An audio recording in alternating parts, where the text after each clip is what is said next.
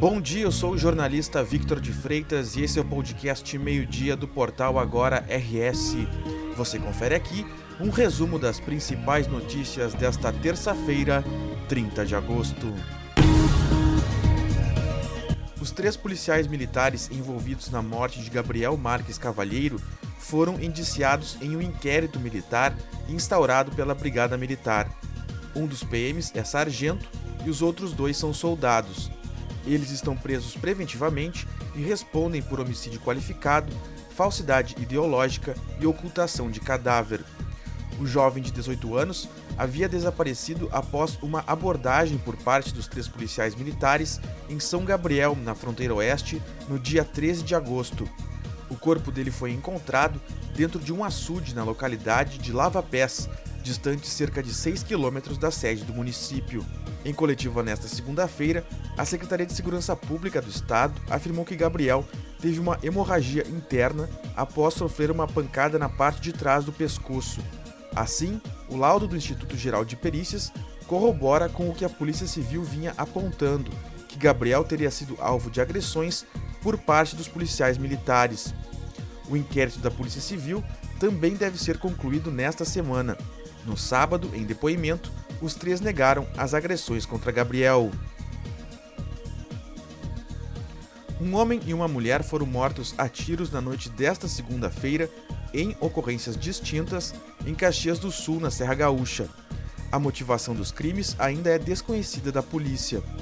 Conforme a Brigada Militar, a ocorrência mais recente é a de um jovem de 19 anos baleado na Rua dos Funileiros, no bairro Belo Horizonte. A vítima, Ederson Ferreira de Souza, foi atingida por dois disparos de arma de fogo quando estava dentro de um carro Chevrolet Celta por volta das 8 horas da noite. Ele chegou a ser socorrido em estado grave ao Hospital Pompeia, em Caxias do Sul, mas não resistiu aos ferimentos e morreu durante o atendimento médico. Cerca de uma hora e meia antes deste crime, o corpo de uma mulher identificada como Jussara de Souza Oliveira, de 51 anos, foi encontrado dentro de uma casa no bairro Centenário. Ela não era vista pelos vizinhos há dois dias, o que motivou o ingresso no imóvel para procurar a moradora.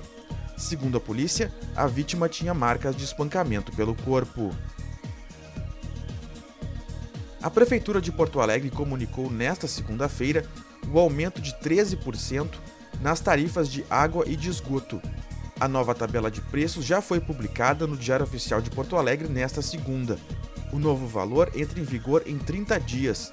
A alteração vai repercutir nas contas de novembro.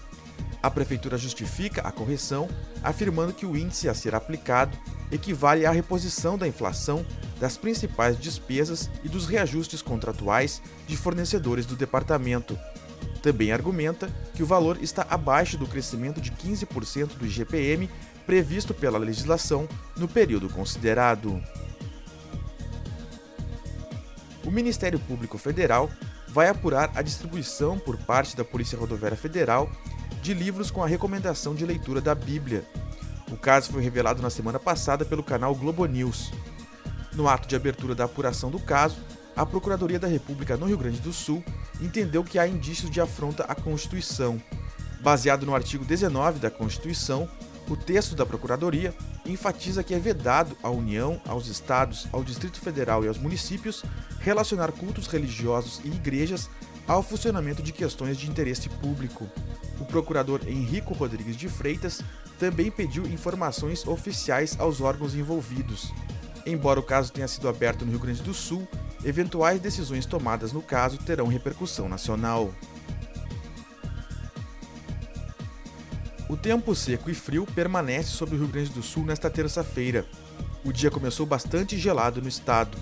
Em Caxias do Sul, a mínima foi de 3 graus. Ao longo da tarde, a temperatura sobe um pouco. Em Porto Alegre e Viamão, a máxima será de 19 graus. Mas no começo da noite, o frio volta a ficar intenso. Não há previsão de chuva nesta terça em território gaúcho. Esta edição do meio-dia chegou ao fim. Mantenha-se informado em agora no rs.com.